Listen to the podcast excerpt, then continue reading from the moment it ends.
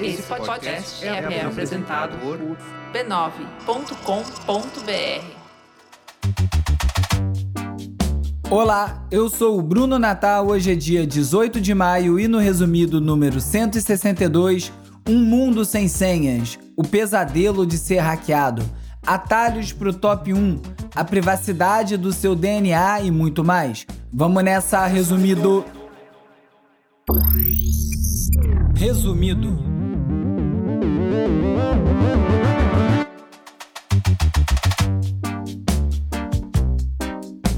Olá, resumista! Esse é o Resumido, um podcast sobre cultura digital e o impacto da tecnologia em todos os aspectos das nossas vidas.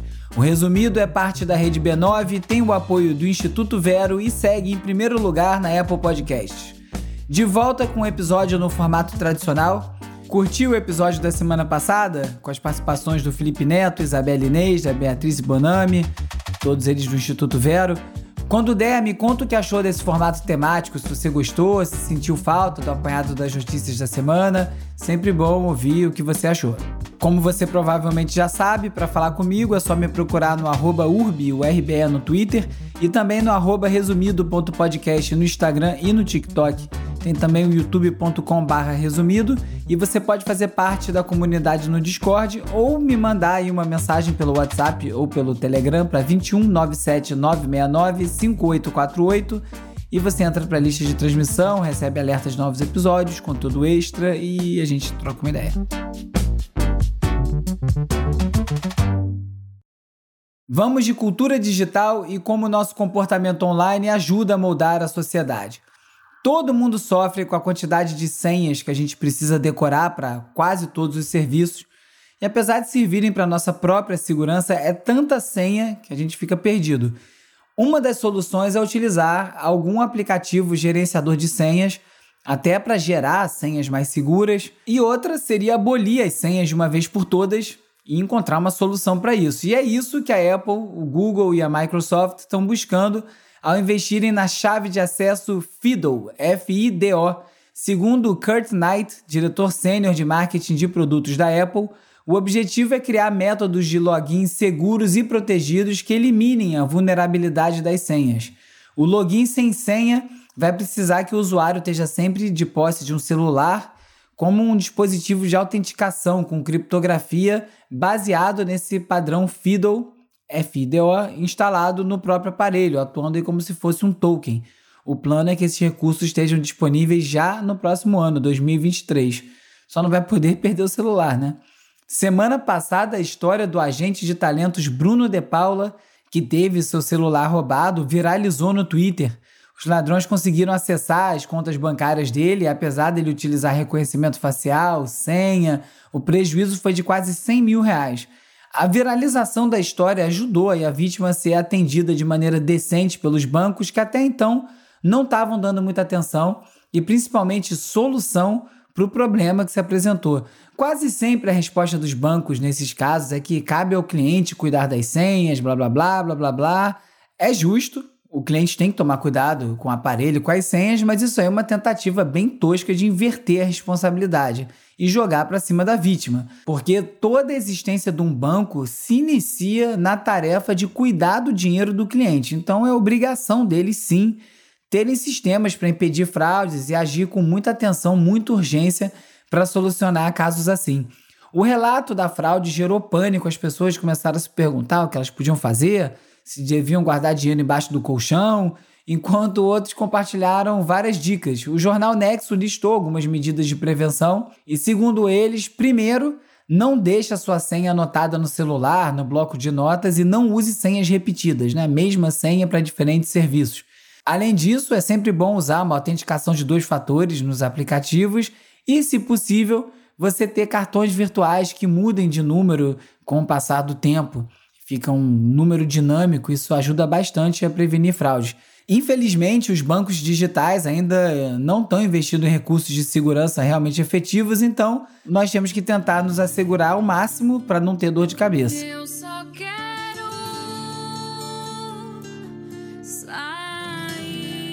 A visibilidade desse caso nas redes sociais ajudou o meu xará E foi também uma mobilização online que ajudou a cantora Juliette. Com a ajuda dos fãs, a Juliette conseguiu chegar no top 1 em 63 países. O plano do fandom dela era bem simples. Os fãs doavam entre 1 a 10 reais para a equipe do Juliette Charts, paradas de sucesso da Juliette, uma coisa assim, o perfil que era responsável por essa ação. E a quantia arrecadada, que foi quase 3 mil reais, foi transferida para pessoas que estão morando fora do Brasil e que podem comprar as músicas da cantora no iTunes no país local. Segundo um dos fãs, é muito simples você pegar o top 1 em alguns países como Bahamas, Honduras, Guatemala, Sri Lanka, entre vários outros. Tudo é feito sem bot, sem VPN. É uma iniciativa para divulgar a carreira dela, parecida com as que são feitas pelo fandom do BTS, os coreanos. A Anitta recentemente foi acusada de mobilizar os fãs para atingir o top 1.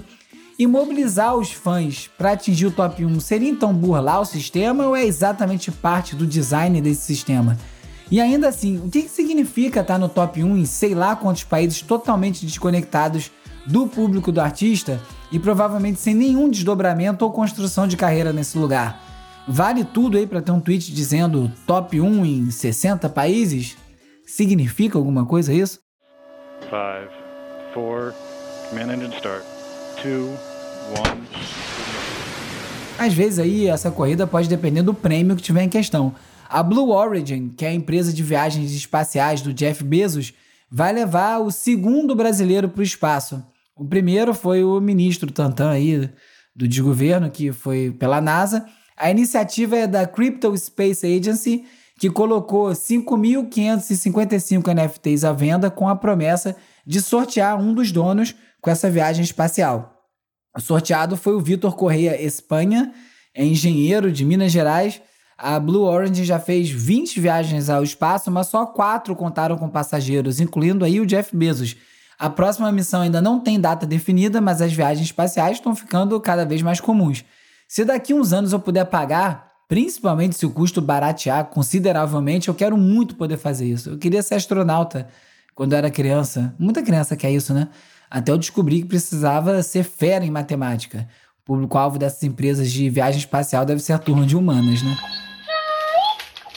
ミクさん大好き。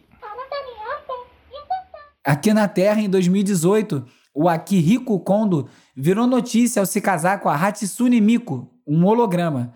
Legalmente falando, o casamento não foi formalizado, não tem papelado em cartório, mas a empresa Gatebox, responsável pelo desenvolvimento do holograma, emitiu um comunicado de que o humano e a Hatsune estavam casados além das dimensões. A Kiriko não foi o único, a empresa chegou a emitir outros 3.700 certificados de casamento. E você aí pensando que o filme Her estava muito distante da realidade, o filme do Spike Jones. O aspecto mais legal do Her para mim é justamente ele não falar necessariamente do futuro, mas sim desse nosso agora, do presente, em que a gente já se relaciona através de telas. Óbvio que o filme extrapola, exacerba isso, mas a gente já vive conectado e se relacionando por tela, até com gente que a gente conhece, com outros humanos principalmente. Já o New York Times, de acordo com a Ars Technica, teve que fazer algumas alterações nas datas que certas palavras iam aparecer no Wordle, o jogo, que é uma espécie de forca digital que ficou super famoso no início do ano e que eu comentei no episódio 149. A palavra do dia 9 de maio seria fetus, que quer dizer feto, mas foi alterada para aparecer só no final de 2027 já que, de acordo com a nota do New York Times, pareceria intimamente ligada a um grande evento de notícia recente. O evento que o New York Times está se referindo é o julgamento Roe versus Wade, que é sobre o banimento do aborto no Mississippi e, por consequência, em vários outros estados dos Estados Unidos.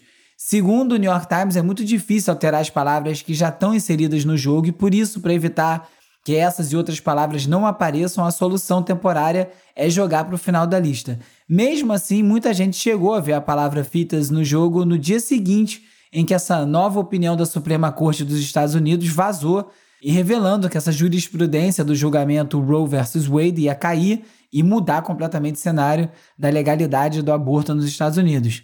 Seguimos aí andando para trás e as mulheres têm direito a apitar sobre o próprio corpo. Ninguém tem dúvida que se fosse homem, isso já estaria liberado há muito tempo, né? Também lá nos Estados Unidos, um caso bem controverso aconteceu na Califórnia. Em 2016, uma sobrevivente de um estupro forneceu voluntariamente o DNA dela para a polícia de São Francisco para que eles pudessem encontrar o agressor. Só que cinco anos depois, esse DNA foi usado para relacionar essa pessoa a um caso de roubo que não tinha nenhuma relação com o estupro. Essa pessoa, a vítima. A promotoria de São Francisco, então, decidiu desistir do caso, já que houve uma violação dos direitos fundamentais da doadora. Esse ocorrido pode ter um efeito muito adverso, já que várias vítimas de agressão sexual podem ficar com medo e até desencorajadas de fornecer o DNA para investigação, já que isso pode ser usado contra ela própria no futuro. A gente precisa muito melhorar as leis de privacidade genética para evitar que bancos de dados sejam construídos sem qualquer tipo de fiscalização, de regramento, como já vem acontecendo nos Estados Unidos. No episódio 42, faz tempo, hein? Eu comentei sobre a polícia comprando bancos de dados de DNA para suas próprias investigações. E teve um caso muito parecido com esse que eu acabei de relatar. Então já sabe. Sabe aqueles testezinhos de DNA que você manda um sample, né, uma amostra do seu DNA e depois recebe a sua genealogia? Você pode estar contribuindo para um belo do banco de dados que você não sabe onde vai parar. Eu não faria isso não, hein? E agora é hora de falar sobre como as Big Tech moldam o nosso comportamento. No episódio passado eu falei sobre as crianças no ambiente digital e essa semana a Comissão Europeia criou um novo regulamento polêmico para que os aplicativos de bate-papo como o WhatsApp tenham um algoritmo capaz de identificar nas trocas de mensagens privadas qualquer material relacionado a abuso sexual infantil, fotos, texto. Para que isso possa ser feito, é preciso que essas empresas de mensagem instalem tecnologias para escanear as mensagens, o que vai destruir a criptografia completamente. Algo assim é destruir qualquer conceito de privacidade, na verdade, porque isso abre espaço para uma vigilância desenfreada. Porque se dá para acessar o conteúdo por uma causa nobre como essa, proteger crianças, também daria para acessar por qualquer outro motivo que algum governo delirante determine. Por outro lado, tentando intensificar a privacidade, o Twitter lançou um jogo para explicar as configurações de privacidade da plataforma. Ninguém tem paciência para ler as políticas de privacidade, entender todas as configurações, por isso, criar formas mais interativas para ensinar os usuários é algo extremamente positivo. O nome do jogo é Twitter Data Dash e você precisa levar o seu cachorro chamado Data, Data, né, dados, em segurança até o parque Privacy. Pegou aí? Privacidade? Ao longo desse jogo, o Twitter vai explicando detalhes das configurações, atualizações nos termos de serviço e aí essa iniciativa é muito legal porque ela deixa de lado aquele juridiquês que ninguém tem paciência para ler, ninguém entende, e parte para o entendimento mais prático. O Google também está preparando melhorias em parceria com os professores de Harvard e eles querem corrigir os problemas de preconceito e diversidade nos seus próprios produtos. Para isso, por exemplo, o Google criou uma escala para medir tons de pele chamada Monk Skin Tone Scale, MST, que vai ser incorporada aos seus filtros Real Tone e também no resultado de pesquisas de imagens, com uma nova função de você personalizar a pesquisa de acordo com os tons de pele. É uma medida inclusiva e uma boa iniciativa para começar a melhorar as questões de viés racistas que envolvem as inteligências artificiais e que eu já falei aqui um monte, né? Ainda sobre racismo algorítmico, o Fight for the Future e mais outras 27 organizações de direitos humanos publicaram uma carta aberta para o Zoom pedindo que a empresa pare de usar a inteligência artificial para analisar as emoções das pessoas em conferências de vídeo que são realizadas no aplicativo. Segundo essas organizações, esse tipo de tecnologia é discriminatória, manipulativa, potencialmente perigosa e baseada em noções que todas as pessoas possuem as mesmas expressões faciais, padrões de voz e linguagem corporal. Olha aí, exatamente o que eu estava falando antes sobre o viés da inteligência artificial repetir aquele de quem escreveu, de quem fez o código e onde ele foi experimentado. E para combater a desinformação e violações à liberdade de expressão, em Washington foi criado um conselho no Departamento de Segurança Interna, o famoso Homeland Security, chamado de Conselho de Governança da Desinformação. O objetivo é proteger a liberdade de expressão, a privacidade, os direitos e liberdades civis ao combater a desinformação. Segundo o site Political, esse conselho gerou uma revolta na direita americana, porque, segundo os conservadores, o conselho não forneceu qualquer informação sobre o escopo ou a autoridade do conselho para poder dizer o que é verdade e o que não é. Isso tudo é muito preocupante. Eles não estão errados, né? Se a gente não sabe os parâmetros, quem é que diz o que é verdade e o que não é? Tirando os fatos. Os fatos costumam servir para isso. Fora isso, o novo conselho também virou piada, rendendo comparações com o Ministério da Verdade, do livro 1984, clássico do George Orwell, que foi escrito em 1948 e fala sobre um governo totalitário que aplica um sistema de vigilância feroz chamado Big Brother. É, o nome do programa não é à toa. As Filipinas também é conhecida como paciente zero da pandemia de desinformação e vem fazendo muito pouco para reverter esse quadro. Principalmente agora que eles estão com eleições muito próximas. Por lá existe uma mídia alternativa que se opõe à imprensa e divulga informações totalmente erradas para gerar o caos. E mesmo com várias agências verificadoras de fatos apontando que são mentiras, grande parte da população acredita e essa desinformação gera muita dor de cabeça para o governo, mesmo com várias iniciativas do Senado para tentar criar uma lei para tratar desse problema. Estamos falando das Filipinas, mas esse ano a gente tem eleição por aqui, você pode se preparar que o negócio aqui vai ser animado. Na Rússia, o problema vem do próprio Kremlin. Segundo Dmitry Muratov, jornalista vencedor do Prêmio Nobel da Paz em 2021 e um grande defensor da liberdade de imprensa, o que vemos por lá é a vitória da propaganda do Kremlin. O Muratov chama o fim do jornalismo independente, substituído por veículos que propagam versões da guerra para atender a narrativa do presidente Putin, de era da propaganda total. E ele alerta também que as propagandas agora estão voltadas para a utilização de armas nucleares, criando essa ideia de que isso é uma boa ideia e que então tem sim a possibilidade de elas realmente serem usadas. Que pesadelo. Saindo da propaganda para vídeos virais, no TikTok a nova tendência é filmar a própria demissão como uma forma de empoderamento para poder falar sobre o assunto. Imagina aí, a pessoa se demite do emprego, faz um vídeo que depois é encontrado pelo próximo potencial empregador. Difícil dar certo se ele transforma a demissão em conteúdo. O TikTok, que conquistou o mundo com um sistema de recomendação tão preciso que acerta as preferências até de quem nem logado no aplicativo tá, vai substituir a aba Descobrir, onde isso tudo acontece, por uma aba de Amigos. Agora as pessoas vão poder se conectar com os conteúdos de amigos e pessoas com quem elas estão conectadas. Em vez de apenas indicar uma variedade de conteúdos, hashtags, vídeos de tendências, o TikTok está apostando que a melhor forma de recomendar conteúdo é com base nas nossas amizades que vale dizer, era o conceito inicial de todas essas redes. Então não entendi muito bem a lógica deles mudarem justamente o que eles fizeram tão bem que trouxe tanto sucesso para a plataforma. O Instagram anunciou o início dos testes com NFTs. A plataforma vai contar com suporte para moedas digitais, incluindo aí o Ethereum e a Polygon, e a previsão de incluir também Flow e Solana. Solana crescendo muito nesse espaço, inclusive. A ideia é possibilitar compartilhar NFTs no feed, nos stories, nas DMs, Parecido com o que o Twitter fez, com esse suporte para você ter o seu perfil com um NFT mesmo. O grande potencial de uma plataforma como o Instagram, para mim, é gerar NFTs a partir do próprio post que é feito na rede. Cada post gerando um arquivo digital único, com portabilidade, podendo ser negociado de maneira independente. Muito provavelmente uma outra plataforma vai surgir oferecendo esse serviço. Quem sabe até umas das já existentes hoje em dia como plataformas de NFT, como OpenSea ou Coinbase. E se você achou que essa semana não ia ter reportagem falando sobre vazamentos de documentos internos do Facebook, você achou errado. O The Wall Street Journal contou como Mark Zuckerberg e sua turma barraram a divulgação de todos os dados relacionados a notícias e compartilhamentos dentro da Austrália.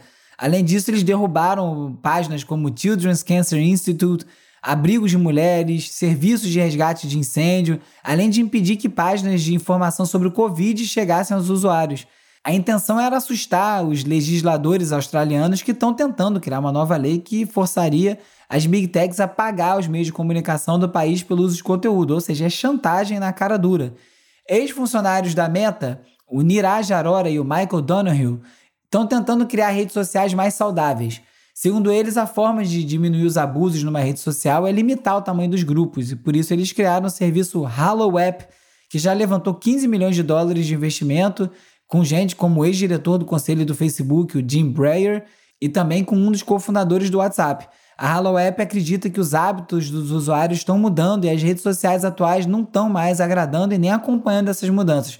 Por isso, eles estão investindo pesado nas chamadas mensagens comunitárias, criando ferramentas que facilitam a conexão com pequenos grupos de familiares e amigos. Teve uma rede que você tinha um número limitado de amigos que não durou muito tempo, chamava Path, P-A-T-H, caminho, e era justamente esse conceito. Talvez agora seja a hora para um aplicativo assim, né? Eu vivo dizendo que eu acho que o que falta é limite na internet. Limite para a quantidade de posts que você faz, limite para quem pode postar o quê, limite a quantidade de amigos e seguidores. Esse mundo desembestado e ilimitado, eu acho que não deu muito certo. O Twitter parece também já perceber essa característica e está implementando o Twitter Circle, que vai permitir que os usuários escolham 150 pessoas para participar desse seu círculo e receber tweets exclusivos só desse grupo e para esse grupo. Seria uma forma de manter a privacidade é, e restringir quem vê certos conteúdos que você posta. A Clearview AI, fabricante de softwares de reconhecimento facial, que já foi assunto aqui muitas vezes, só fazer uma busca pelo nome deles no site do Resumido, resumido.cc, que você vai encontrar. Aliás, você encontra todos os links comentados em todos os episódios, tá sempre lá. Voltando, a Clearview foi proibida de vender o seu banco de dados com mais de 20 bilhões de fotos faciais para a maioria das pessoas e das empresas dos Estados Unidos. Baita decisão. Agora eles só podem vender para agências federais e estaduais, o que aí gera um outro problema, como eu acabei de falar. Segundo a American Civil Liberties Union, a empresa viola a lei da privacidade de informações biométricas de Illinois, uma lei estadual que proíbe entidades privadas de usar identificadores corporais de cidadãos, incluindo aí mapas algorítmicos dos seus rostos, sem consentimento. E ninguém deu consentimento para captura facial nenhuma, né? Ou você faz ou o aplicativo para de funcionar. Também nos Estados Unidos, o Biden anunciou o Affordable Connectivity Program, programa de acesso à conectividade que visa levar uma internet mais acessível para os cidadãos de baixa renda. Para se qualificar, as famílias precisam ter uma renda inferior à linha de pobreza nos Estados Unidos ou participar de algum programa de benefícios como Medicaid, Lifeline Federal Public Housing Assistance e outros. A estimativa é que mais de 48 milhões de famílias vão se inscrever. Isso aí é cerca de 40% de todos os lares dos Estados Unidos. Tá feia a coisa por lá. O Microsoft Edge, que é o navegador da Microsoft, também vai receber uma atualização que vai incluir um VPN integrado. O VPN é um protocolo de segurança que criptografa sua conexão à internet. Isso aí permite que você tenha uma conexão segura mesmo quando você está numa rede pública, além de impedir que páginas tenham acesso à sua localização e também permitir você acessar páginas de qualquer lugar do mundo sem restrições geográficas. Dá para acessar sites que só dá para ver nos Estados Unidos, só no Japão. VPN integrado é uma grande mudança de paradigma, né? Uma defesa da privacidade que ainda bem está entrando em pauta em quase todas as áreas da internet. E aqui no Brasil, um novo app pretende inovar nas entregas. É o app Justo, que conecta restaurantes, clientes e entregadores e promete trazer mais benefícios, justiça social, autonomia, respeito para os entregadores. Eles prometem também um preço justo, além de eficiência e sustentabilidade financeira. Atualmente eles estão na fase de investimento coletivo, mas olha aí, olha a coisa mudando. Começa a aparecer aplicativo para combater os problemas que a gente sabe de todos os outros, né? Hora de relaxar com as dicas de ver, ler e ouvir. Somewhere in here, there is Cypress Hill. Quem tem seda? Never thought we'd be making history. Porque vem aí Insane in the Brain, um documentário sobre a carreira do grupo Cypress Hill Pra quem ficou chapado demais e esqueceu, Cypress Hill surgiu na Califórnia nos anos 90 com hip hop de swing latino, rimas sobre cannabis. Qualquer semelhança com o Planet Hemp não é coincidência, são bandas irmãs mesmo, né? tanto na postura desafiadora quanto no discurso pela liberação da erva bem antes disso se tornar comum. O disco de maior sucesso do Cypress Hill foi o Black Sunday, de 1993, que tinha o hit que dá o nome ao documentário. Insane in the Brain começa a ser exibido a partir dessa semana nos Estados Unidos, no canal Showtime, e é para assistir com um brownie em cada mão, porque, né, pode bater uma larica. My baby done chain. She done chain on the door. Taj Mahal e Ry Cooder, dois mestres da música de raiz dos Estados Unidos, estão juntos em Get On Board. O disco celebra o trabalho de outra dupla, Sonny Terry e Brownie McGee, craques do folk, do blues, que lançaram um álbum com esse mesmo nome há 70 anos. Gravado num take só, sem repetição, sem edição, o novo Get On Board é um mergulho no tempo, é uma aula de história que merece ser ouvida. Bora subir nesse trem!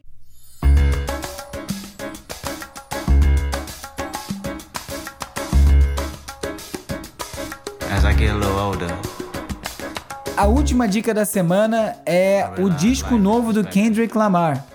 Pronto, acabou a dica. Disco novo do Kendrick Lamar. Se você não ouviu ainda, corre pra ouvir.